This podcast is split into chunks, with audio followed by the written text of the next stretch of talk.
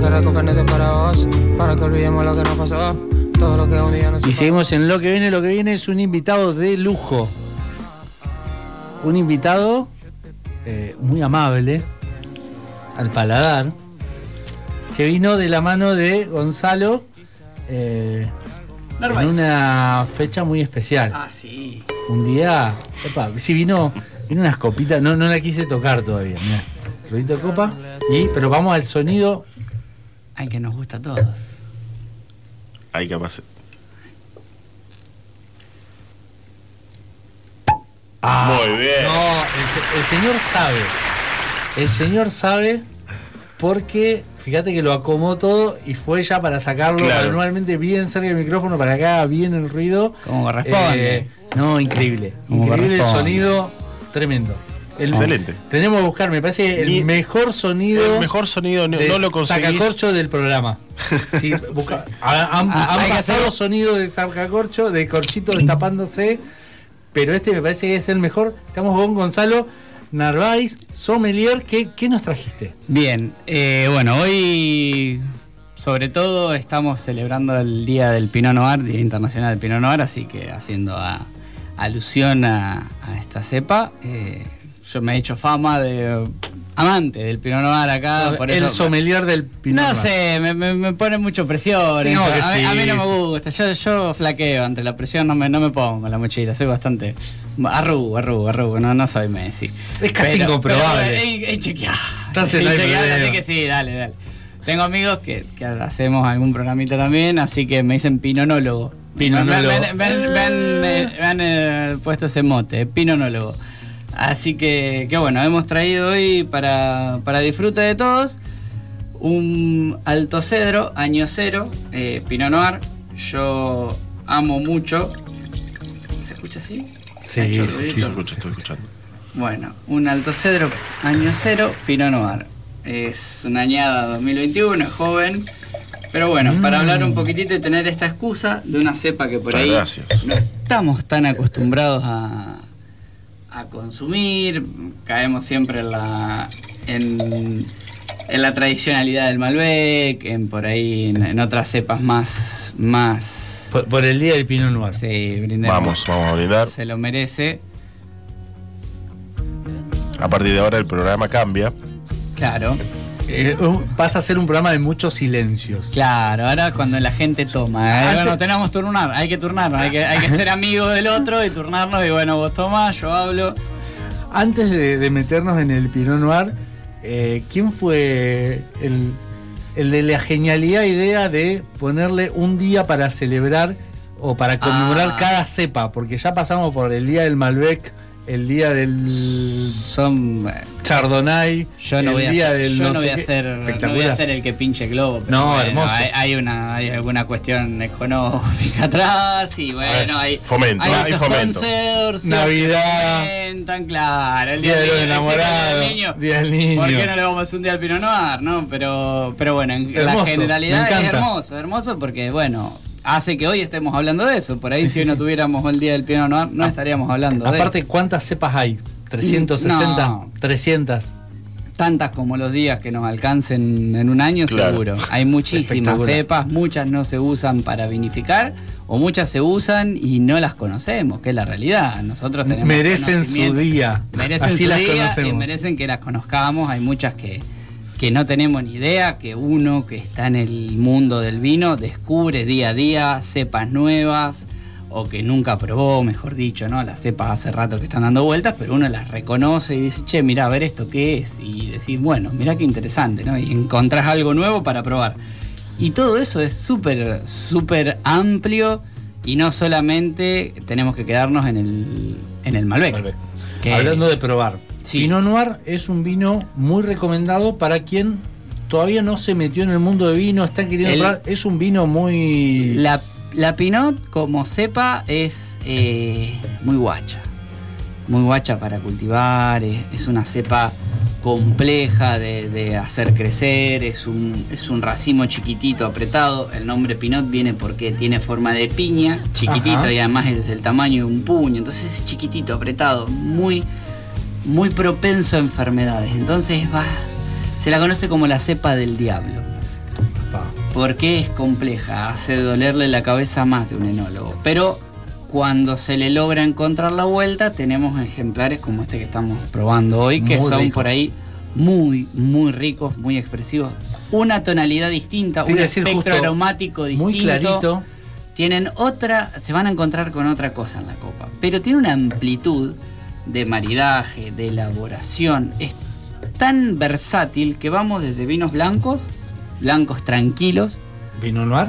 sí, hacemos blanc de noir, blanc de nez de tintas, podemos hacer rosé, podemos hacer obviamente hoy lo que estamos tomando que es un tinto y podemos hacer espumantes y tardíos.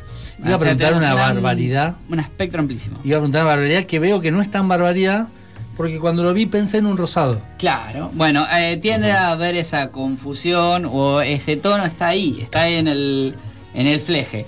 Y, ¿Y qué pasa? Se le dice muchas veces como la más blanca de las tintas, Ajá. eh, entonces encontramos ese, esa relación de, bueno, no te gusta el tinto, tinto te parece muy, muy intenso, muy, muy, muy Áspero. fuerte en, esas, en esas descripciones tradicionales que hacemos.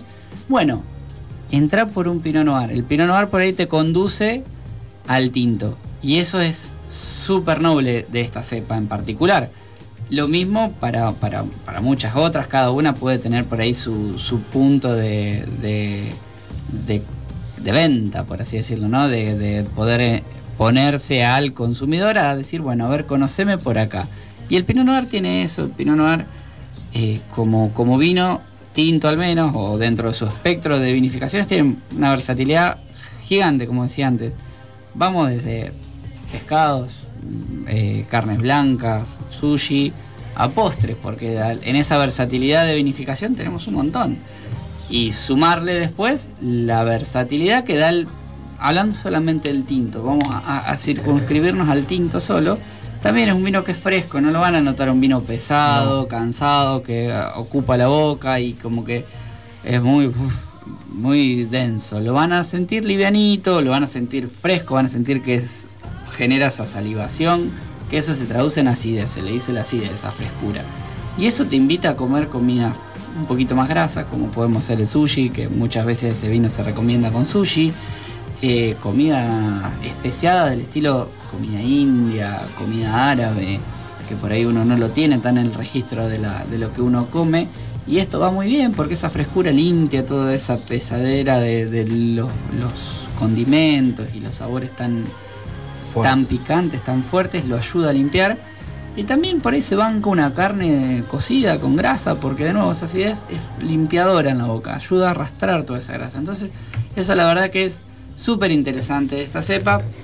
A mí me enamoró, honestamente, porque tiene una virtud que creo que a más de uno a una le va a gustar.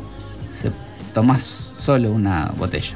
Porque al no ser ese vino goloso, pesado, que, que vos te cansa la boca, te tomás una botella solo, en una noche. Ah, ahí está. Y yo lo encontré ahí. Yo vivía solo, estaba en un monoambiente y dije, a ver este vino y me gustó. Y después me di cuenta, descubrí después esta nueva característica, así, eh, mirá qué bien, Mirá, botellita qué compañero, mirá qué compañero que, mirá qué compañero, cómo, qué versátil, cómo se la aguanta. Yo no sabía si hablabas que te tomás solo una botella, o sea, que llegás solo a tomarte una botella o solo te tomás la botella. Solo te tomás la te botella y no Muy te, bien. no te cansa, y eso es re lindo, y, y es súper compañero, Claro, obviamente. capaz que no te produce resaca, la clásica resaca del otro día. Ahí, ahí te voy a meter un, un comentario. Tiene 13 y medio, 14 como cualquier vino. Sí. Pega como pata de mula, igual que cualquier vino. Pero O sea, tranqui en tu casa tenga- sentado. tenga sí. Si se lo pueden tomar un viernes, mejor si no trabajan el sábado. Claro. Es un vino que se banca mucho una tardecita de verano. Sí, es que es, eh, de nuevo, Es esa fresco. versatilidad, es fresco. Vos lo querés arrancar a tomar, más vale tirando a fresco en cuanto a la temperatura. Una tardecita de primavera, de verano, pileteando, vale. Y te lo querés tirar a una cena compleja y se la aguanta. Y hay un espectro muy grande. Es difícil encontrar porque la realidad, como te decía, no es una variedad que es de los mejores rindes, que es algo que de lo que somos presos en la, comercialización. Entonces por ahí hay muchas, muchas vinote, perdón, muchas bodegas que no generan su propio, su propia línea. Y sumarle que también, como decía, es una de las cepas que más se usa para vinificar espumantes, digamos. Mm. Conociendo eh, el, el espumante champán como, como emblema, eh, dentro de lo que es la denominación de origen champán, el Pinot Noir es una de las tres por ahí principales avaladas. Entonces van a encontrar que muchos espumantes son base de Pinot Noir. Ajá. Entonces, ¿qué pasa? Mucho espumante que Se podría ir a mucha tranquilo producción. se va para el espumante. Y ahí entramos en ese círculo vicioso de que, bueno, se lo va para el espumante. Obviamente, los espumantes de Pinot Noir son muy ricos, lo van a identificar. Generalmente tienen ese tono más rosadito, más eh, piel de cebolla, por ahí podríamos decir, ese color rosado o un naranja muy tenue en los espumantes, se van a dar cuenta que esos tienen Pinot Noir. Si le llegan a sentir un saborcito fruta roja, el espumante tiene Pinot Noir. Es un vino, acá tenemos, bueno, eh, Valle de Uco, eh, que tiene sus regiones puntuales o está un poco extendido en la- el país. A ver, el Pinot Noir como, como punto de referencia en el mundo es la Borgoña. Eh, es un vino o es una cepa que se ha, ha encontrado o, o su primer referencia histórica como origen la Borgoña. Se viene vinificando desde los romanos para acá. Se han encontrado, bueno, hay, registros históricos de que los romanos, o se entiende al menos, que los romanos ya vinificaban con una cepa que tenía las características de la Pinot Noir. Volviendo para acá, más Te, cerca. te sí. ahí. Si hablamos de, de esos vinos tan viejos, ¿había una cuestión de cepa o la uva que había caía? Yo creo que ahí, ahí entramos un poco en la- la- el debate, el debate filosófico, histórico. Había una cuestión un poco más de lo que había disponible y también de cómo se eh, generaba ese vino y qué era lo que había a la mano y qué era lo que después se terminaba disfrutando. Los vinos que probablemente consumía Julio César, para poner una Sí. referencia, eran muy distintos a los vinos que consumíamos hoy. Eran más vales vinos con azúcar residual, más dulzones, con alcohol propio de la fermentación, pero por ahí más dulzones, porque no se llegaba a hacer toda la fermentación, con otros aromas, con otros sabores, eran totalmente distintos. Y esto se fue perfeccionando a lo largo del tiempo. Y así llegamos a los vinos que estamos consumiendo hoy. Hoy eh, esta cepa en particular también tiene como característica que genera vinos de los más valiosos en el mundo en cuanto a lo, lo pecuniario, a lo monetario, que a verdad de lo que importa es, es a veces eh, es un datito Tiene más. que ver con cuestión de que no hay tanto. No hay tanto y es difícil y vamos sumando características de estas que hacen que el costo aumente y a su vez la verdad es que bueno, qué sé yo, por ahí los vinos de tirada más tradicional o, o de más de añada regular, los Pinot Noir de Borgoña son vinos que son muy muy caros, los Grand Cru son muy caros. ¿Qué sería esto de Pinot Noir de Borgoña? La Borgoña es una región de Ah. Francia que está eh, ubicada a, más o menos, podemos ubicarnos como en el centro, ciudades, Borgoña, Dijon, eh, Champagne como punta norte, más o menos, ¿no? Como para que se ubiquen, no, no es tan exacto, pero como para que se hagan una, una, un dibujo y está todo ubicado a la margen de, de un río y bueno, y toda esa parte se genera o es donde se plantan los Pinot Noir más tradicionales de Francia. Después tenemos Pinot Noir en Alemania, Pinot Noir en Estados Unidos, que da muy buenas características y, unos varietales muy, muy interesantes. Nueva Zelanda, hay, durante, hay por todo el mundo, hay distribuido en muchísimas partes del mundo. Eh, ¿Qué pasa? El, como el corazón donde se da es en Borgoña.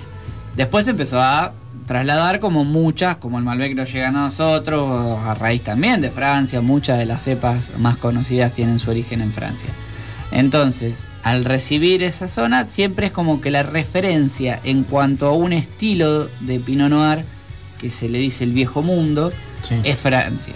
Es Es, la es región de este, es este perfil que nosotros estamos probando Este ahora. ahora es un vino que Es tiene un vino argentino, pero con un- similitudes Exacto. o mantiene la perfil, tradición. buscando el perfil de Borgoña, que es esté ligero, que sea cuerpo ligero, que los colores sean más vale poco intensos, vamos a notar eso. Y se da más vale en zonas frías. Le gusta o, o madura bien y, y- y tiene un buen desarrollo en zonas de un clima fresco. Para quien nos está escuchando, un tecito oscuro. Sí, sí, es una nota rosada. Vayan a buscarlo a Claro. las redes, los chicos seguro ya han subido fotos. Es una nota casi de rosado. Y es un vino joven y no tiene ningún. Tiene un, un ligero paso por barrica, este en particular. Pero en general lo van a notar siempre en esa. en esa. en ese espectro de color que es súper, súper ligero. Pero volviendo al tema, le gusta mucho las zonas frías. Acá en Argentina se da muy bien en Patagonia, un poco respondiendo a lo que habías preguntado antes, se da muy bien en Valle de Uco, que es una zona fresca, por altitud también. Eh, Este en particular que estamos probando ahora, de, de año cero, es de la consulta que está en Valle de Uco. Eh, particularmente yo tengo un aprecio especial por el enólogo que los hace, tiene un entendimiento muy grande sobre esta zona en particular, entonces creo que ha logrado una, una expresión muy, muy eh, fiel al origen por ahí de- del viejo mundo del Pinot Noir y, y la forma de elaboración, donde usa capas de racimos enteros con, con eh, racimos no, no completos, sin el escobajo. Eso, bueno, ya podemos hablar un día entero de, de cómo es esa vinificación, pero eso le da un poquito de cuerpo. Pinot Noir de, de la Sí, región original? he probado oh, Pinot Noir de Francia, he probado Pinot Noir de Nueva Zelanda, de Alemania, de Estados Unidos. Argentina tiene un amplísimo espectro también. Tenemos desde Salta, Sí. lugares de mucho calor, de mucha exposición al sol, hasta Chubut. Es amplísimo el espectro. Y el sabor y la Cambia totalmente. es una cosa, pero que nada que ver. O sea, a la hora de tomar vinos tenés que tener en cuenta la cepa, pero también El la lugar, el lugar. Las cepas en la generalidad eh, terminan siendo muy plásticas y muy transparentes a donde están plantadas. Y eso es súper entretenido, al menos a uno que por ahí está trabajando en esto, que es probar desde todo. Yo, yo hablo de Pinot Noir porque hoy es el, es el día en particular y nos enfocamos en eso, pero todas tienen una plasticidad en la que muchas veces son muy fieles a donde están plantadas. Entonces, si probamos un Pinot Noir de Patagonia, uno de Valle de Uco y uno de Salta, hablando de Argentina, Sí. nos vamos a dar cuenta muy fácil de dónde es cada uno y eso está súper entretenido porque es como una juguetería, más malo que somos medio fanas del vino. La próxima, cata ciegas al señor, le vendamos los ojos y le hacemos adivinar. Estoy. Estoy seguro que saca Estoy, todo. estoy, estoy seguro que saca- estoy. eso, eso para nosotros. Si vamos con, Obvio, si vamos con- él- él excusa para tomar nosotros también. Igual, si vamos con la Pinot, tengo más chance. Ahora, en la generalidad, hay una cantidad de juegos para hacer. Hoy, hoy hubo un, un evento también muy grande que estuvimos participando con. Yo soy parte de la Asociación Rosalina de Sommelier.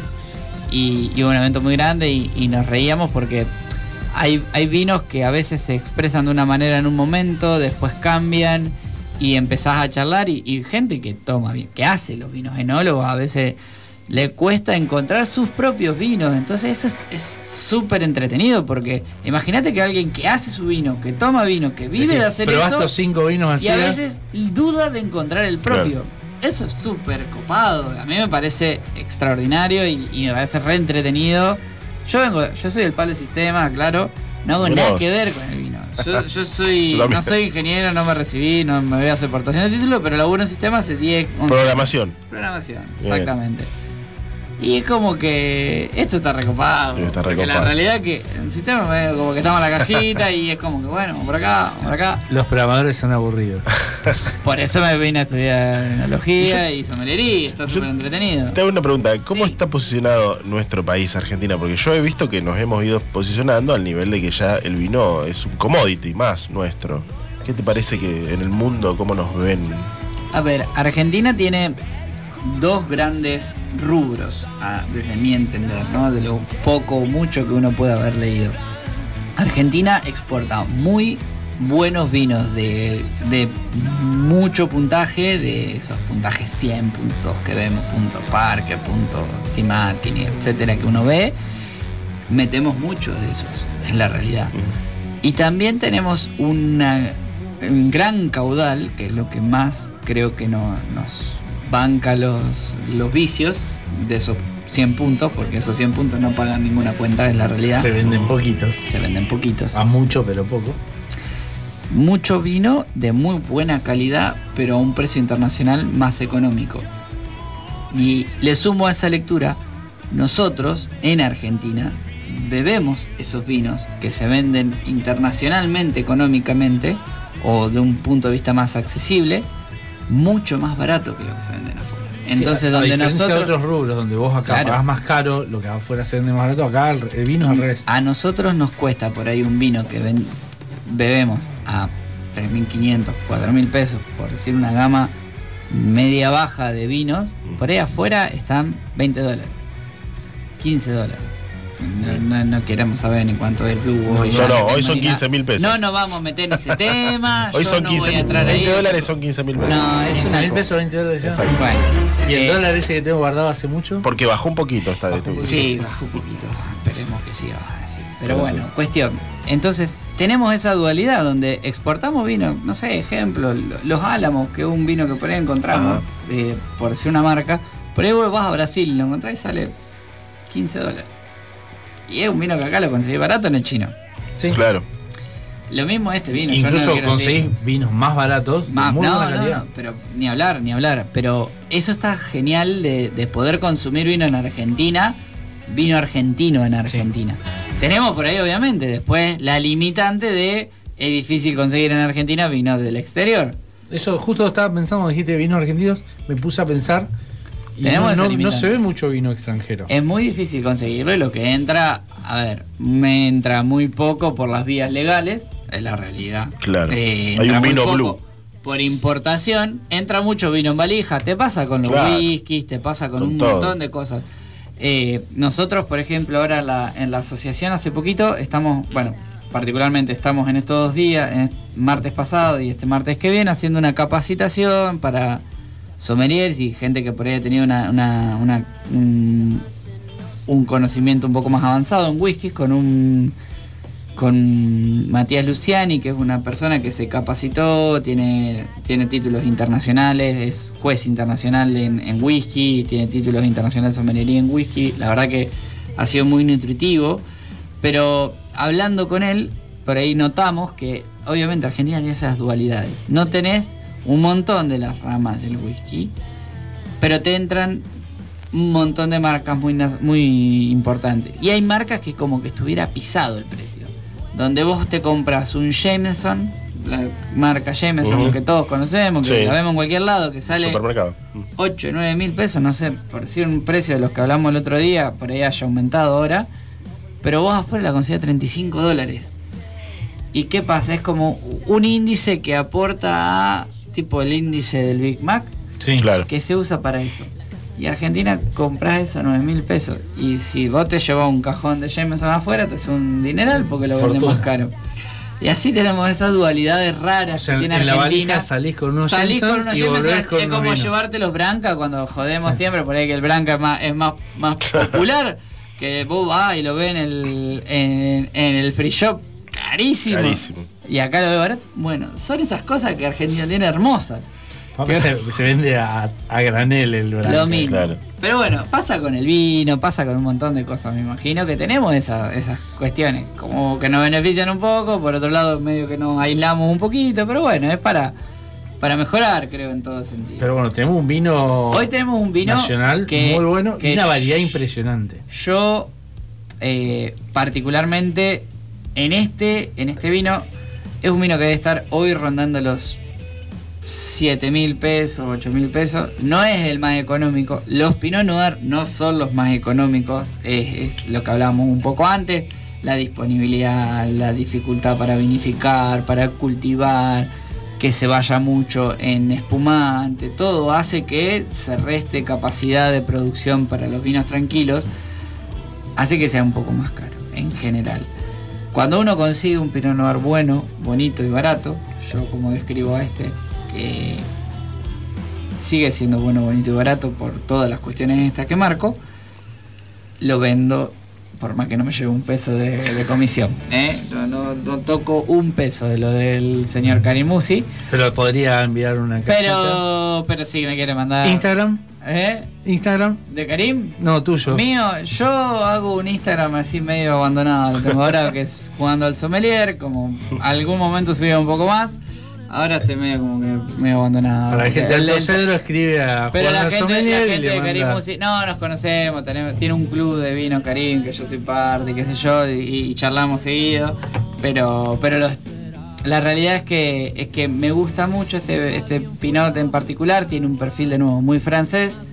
Me gusta mucho esas notas que ustedes van a poder encontrar, que por ahí salen de lo que es el Pinot, eh, perdón, el Malbec, que es una nota muy frutal, o el, el Malbec de primera zona, el que más pro- el que más probamos, que sale de esa nota tan frutal y tiene como otras notitas más terrosas, de hongos. Hay un par de, hay un par de, no- de palabras en particular que yo uso mucho que me gustan porque como que tiene una linda musicalidad que es sotobosque, Apa, ¿Qué? Sotobosque. que para los que venimos del campo como yo, el, el olor a mojado de la tierra bajo el monte Ah, Qué lindo. termina siendo eso, pero sotobosque suena más lindo. Sí. obvio. Y después hay otra que es petricor. A esa más complicada. Esa no la tenían tanto. Que es el, el olor a tierra mojada. Tiene esa palabra. Son lindas palabras para temas de espineta, por ejemplo. Bueno, que sí. el podría, petricor, el petricor de tus ojos. Vos, vos viera que, vos, Espinetosas. vos viera que sí, que sí, que tal vez Pi- Spinetta no llegó a, a encontrar el pinot. Porque no probó este Pinot no llegó a probar el pinot, una, una pena, pero bueno, se lo podemos hacer llegar al hijo, se lo podemos llegar Ah, a hacer. hijo. Dante, Dante capaz que llega a hacer algún tema y, y por ahí lo meten los, los curiaquis. Eh, pero, pero bueno, tiene, tiene todas esas, esas, esas notas que a mí me resultan un poco más familiares. Yo siempre digo, yo empecé a estudiar sommelier porque no tenía registro de fruta, de verdura, de nada, y dije, a ver, ¿qué es esto que dice este chango que encuentra acá cereza? Yo no sé cómo corno, qué gusto tiene la cereza. Qué no buena, qué buena declaración. O sea, quienes no, No tenemos un falta. alto olfato, No hace falta. Podés encaminarte y podés desarrollar esos sentidos. A mí me pasó en la, en la era COVID, viste, había mucho testeo de ol, esto. Para mí era un garrón porque vos decís, mi olfato Tengo no es mi gran... No, Tengo no, COVID, siento olor, sí. pero una cosa es sentir olor y otra cosa es identificar Claro, qué es. Ponerle nombre. Por suerte eran bastante fuertes las cosas y bastante claras. Pero mi olfato no es en mi sentido principal. Entonces yo vos leí y me decís, ¿sentiste la cereza? Yo si mañana alguien le manda un mensajito al Instagram de la asociación, que es Art Sommeliers de Rosario, Mm. ¿no? Art Sommeliers, si alguien le manda un mensajito preguntando, che, yo escuché, te voy a contestar yo, porque estoy yo con los mensajes ahí, y, y probablemente si vos decís, che, mira, me gusta esto, y me parece interesante, pero pensé que no, no tenés que saber nada, amigo, amiga. No tenés que tener ni la más mínima idea. Yo no había comido otra cosa que manzana y banana. No como verdura más que en una tarta. O sea que no reconozco ningún sabor. Y de ahí en más. Mucho tiempo de entrenarse, de tomar, de identificar, de escuchar, de prestar atención a lo que uno consume. Empezás a encontrar cosas. Y empezás a identificar. Es todo una cuestión de entrenamiento, es como un deporte. Eh, ir, correr y gastarte, pero más fácil porque tenés una copa con vino. Más divertido. Más divertido. Bueno, yo lo que encontré eh, un poco, eh, no sé si co- re- reconoces el vino me copa, fue con un emprendimiento de, de Rosenthal, Ezequiel Rosenthal, que tenía acá Dopio Cero, eh, y ahí encontré como mucha gente identificaba la madera en el vino. Bueno, yo las notas esas de barrica, de madera, de crianza, a mí me resultan muy fácil, eh, pero por una particularidad. Mi abuela en el pueblo tenía una mueblería, entonces yo estaba Ah. rodeado de ese aroma, entonces me resulta fácil esa, en- el identificar esos aromas de cacao, de tabaco que da la madera, de vainilla. Todos esos aromas son muy fáciles de encontrar. Que en ese sí es el recuerdo, pero no. Cereza, frutilla. Acá no tenés tanta madera. ¿O Tiene sí? muy poquito. Ah. No, está muy bien integrada. no es una nota que resalte. Tiene más fuertes esas notas que hablamos antes de sotobosque, de hongos, de champiñones. Es- esas notas son mucho más presentes y las notas de una fruta roja más chiquita. Pero bueno, uno aprendió a identificar y escuchar al resto cuando todos hablaban de, bueno, encontré frutilla, encontré cereza, cereza roja, chiquita, qué sé yo, una fruta, una, un fruto del bosque rojo, fresco, ácido. Y vos decís, bueno, todos encontraron esto. En otro vino que encuentren eso, miro a ver cuál es el factor común entre eso y entrenar, y así, y así, tomar y tomar y, y tomar, y tomar, y es súper divertido, es más entretenido que hacer cuadrática en matemática, por la loma del del orto. O códigos de programación. Uh, no, sí, que hacer una cosa impresionante. Tendría que estado al principio, hablamos de los códigos de Del- de, criptomonedas. de criptomonedas, sí. De la cripto, uh, no, no me habla, no, mira que me empernó a mí en un momento. Vamos a hacer una cripto de vino. Sí, bueno, por ejemplo, este enólogo hizo en su momento, fue uno de los- es el primer enólogo que hizo un NFT, Ah, NFT, claro. hizo un NFT de vino. Para quien esté escuchando, ¿Eh? desde las palabras de un programador, ¿no? Eh, sí, sí, ¿Qué sí, es sí. un F? Un NFT es NFT. un es una representación de puede ser un bien o no, pero puede tener una representación física o no, pero es un token, es una representación de algo único y repetible y que le podés asignar un valor, así muy rápido como para Sí, sí, tratar como de entenderlo, Está ¿no? perfecto, sí. Eh, y esta, este enólogo, que es Karim Musi, hizo un NFT para un vino. Pero el NFT venía atado a un vino de verdad. Bien. O sea que tenía su rico. representación. Sí, tiene su. Entonces vos después podrías o vender el NFT de la representación, la cual no creo que tenga el mismo valor que el NFT con su vino, que es una botella Magnum. Yo porque soy un manija me compré el primero. El tipo Bien. hizo 10 y me compré el primero. Ah, bien. Bien. De colección, es algo de es colección. una- una- un objeto de colección. ¿Qué se hace con esa botella? No se toma. ¿Y se puede tomar o no? Yo probablemente me la tome, pero, Pero bueno. se la deja X tiempo, se la guarda. Se podría. A ver, la, la botella está preparada para tener un tiempo de guarda y para mejorar y, y que tenga otra calidad. Eh, después hay muchas botellas que la realidad en el mundo en general vas a ver vinos en subastas que son de 1966, no sé, qué sé yo, por decir un vino. Y la realidad es que no sé si lo tomás ese vino, porque hay muchas chances que lo abras y esté bastante mal. Un vinagrito. Su calidad, claro, su calidad ya ha descendido muchísimo, pero porque no ha estado en las mejores condiciones de guarda, porque ha estado dando Claro. vueltas, porque ha estado en un búnker en el medio de la Segunda Guerra Mundial. No lo sabemos, pero hay una realidad es que hay muchas chances de que ese vino esté muy deteriorado su calidad.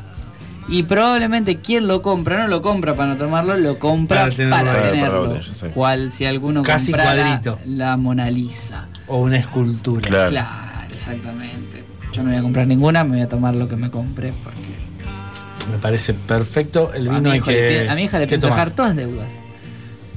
No le voy a dejar nada de herencia, todas deudas.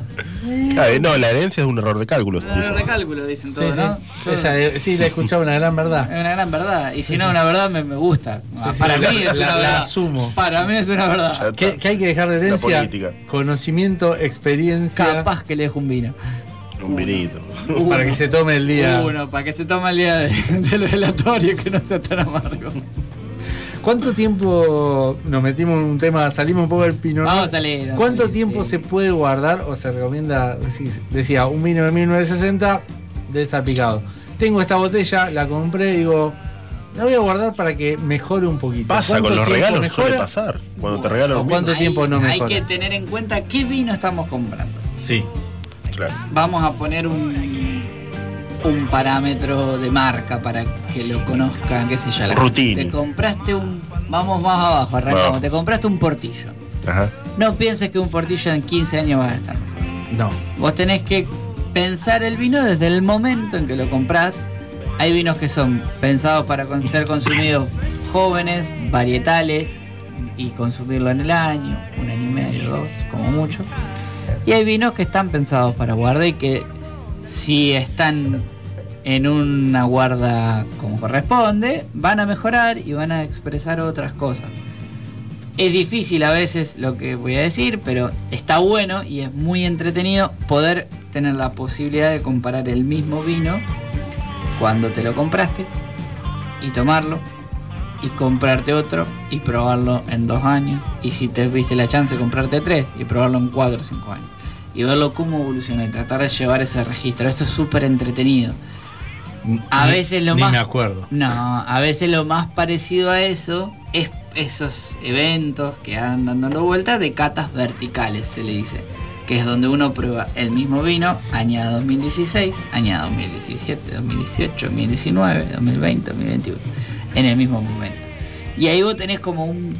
Si bien añada, añada cambia, lo que puede haber dado ese vino, tenés como un. un Parámetro. Un parámetro, un registro de cuánto pudo haber evolucionado ese vino y ese 2016 con 5 años más de guarda y el 2018 con 2 y el 2021 recién hecho. Y eso está súper entretenido, es otra de las cosas por ahí divertidas que podemos hacer lo- los sommeliers y los que estamos bollando acá y nos metemos mucho en el mundo del vino, nos resultan entretenidas esas verticales. Ex- existen un montón de, de tipos de cata, o sea, verticales, Sí, variedad. Imagino que esta vertical ya requiere un, un paladar un poco más Sí. fino y más entrenado. Si tenés que recomendar a alguien que nos está escuchando, hablamos del Pinot Noir como un lindo vino de entrada al mundo del Sí. vino, un vino muy amable, fácil de tomar y si no te gusta mucho el vino o no te termina de convencer, es una linda cepa como para ir acostumbrando el paladar. Catas, ¿qué, qué tipo de catas recomendás para quien nos está escuchando dice yo no tengo ni idea? No, ¿A en la, en la generalidad yo tengo como una, una máxima que es compren vino en vinoteca. El que pueda, no vaya a la vinoteca. El súper déjenlo cuando hacen 2 por 1 3 por 2 40% de Aprovechen, claro, aprovechen ese día que tienen un vino de cabecera y vayan y compren ese y lo tengan como para la semana y bla, bla, bla. Ahora, cuando quieren probar algo y están haciendo una comida, se juntan a comer con amigos, van a hacer una comidita, qué sé yo, y le van a hacer, un, no sé, un pollo con arroz. No importa, no tiene que ser muy complejo. Ir al- a la vinoteca y preguntarle al, al muchacho, a la muchacha que está laburando ahí, que a veces han estudiado, y si no, no han estudiado, tienen muchas chances de probar porque hay eventos. Y la realidad es que eso está recopado. Ir a probar ahí y preguntarle, che, tengo dos mil pesos, tres mil, cuatro mil, no importa, lo que tengas de tu presupuesto, decirle, y quiero ver si lo puedo maridar con esto. Y en ese momento te van a recomendar algo, y eso es súper interesante. Y esos mismos lugares generan espacios de catas, de bueno, hoy viene tal bodega y nos trae su línea completa. Y en otros momentos a veces tener la posibilidad de, bueno, pruebo una línea más de alta gama, pero que por ahí uno paga una entrada y un costo menor de lo que está tomando, no se, no se gasta lo que sale una botella, pero podés probar por ahí un vino de 20 mil pesos, por así decirlo, y yo no voy y me lo compro para ver qué onda. No. La realidad, eh, lo pruebo, veo si vale la pena, si no, si está entretenido, si me gusta, si vale para mí, porque yo he probado vinos muy, muy caros.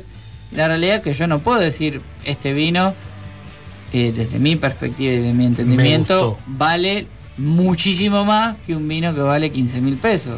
Y he probado vino, no sé, 600 dólares, tenía la, por- la oportunidad. Y yo no estoy en capacidad de entender esa diferencia. La realidad, capaz que hay un tipo que sí, dice, no, mirá, flaco, esto acá. Pero yo, que por ahí tenía esa suerte, digo, no, no sé, qué sé yo. Mm, para mí, la relación precio-calidad que me da este vino es la misma que me da un vino de 10 mil pesos. Y aprovecho. También Claro. influye el gusto, es decir, la verdad que este vino me gustó muchísimo y este, sí, está bien, tiene más calidad, tiene bla, bla, bla, que hace que sea más caro, pero yo la verdad si tengo en, en mi casa descorchar, descorcho este. Exactamente. Bueno, lamentablemente se nos Se fue el pasado. programa. Nos Llegué pasamos. tarde, voy a, voy a reconocer. No, tarde. venimos bien, pero vamos a tener que repetir. Sí. ¿Cuál es el, el próximo no día de problema. qué? Eh, de- de- del día de Gonzalito y vengo. Dale, y traigo vino.